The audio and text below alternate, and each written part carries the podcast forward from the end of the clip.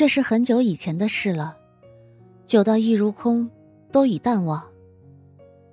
在那之后，易如空回到家中，提出自学的要求时，家人都很是不满意，但是他依旧坚持了下来，并且十分努力的过了非人类的一年，最终通过毕业考试，考到了易如空向往已久的高等学院——富华美大。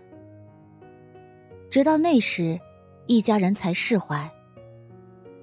易如空知道家人之前反对他是爱他的表现，但是他同时也知道，爱，并不是放弃。之后，易如空又考到亚利辛台岛读研博。亚利辛台岛是北星伊卡中战火不断的岛屿，但却是锻炼真正研博的好地方。很少有人会主动去亚利辛台岛，因为那里的人们随时都会有生命危险。能在亚利辛台岛生存的人，那才是真正的强者。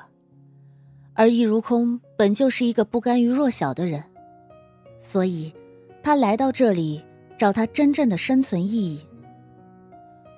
于是经朋友介绍，易如空进入了一家公司做兼职，也就是在这里。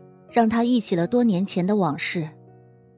关于范西的事，范西是他的经理，容貌的变化让彼此已分不清彼此。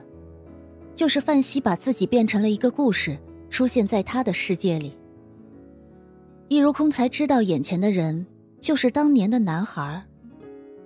但是易如空没有告诉范西，他就是当年的那个女孩。只是和其他人一样的听着，不因为别的，只因为那本应是一段该忘记的记忆。你们既然来到这里，肯定是有远大的抱负，不会像我甘于职员吧？范西对大家说道：“话是这么说没错，但是梦想的实现哪有那么简单？实在太渺茫了。”一人抱怨道：“世界上本就没什么容易的事。”你们不才刚开始读研博吗？范西道。午餐时间就这样伴随着问答说笑过去了，回头就各自分开了。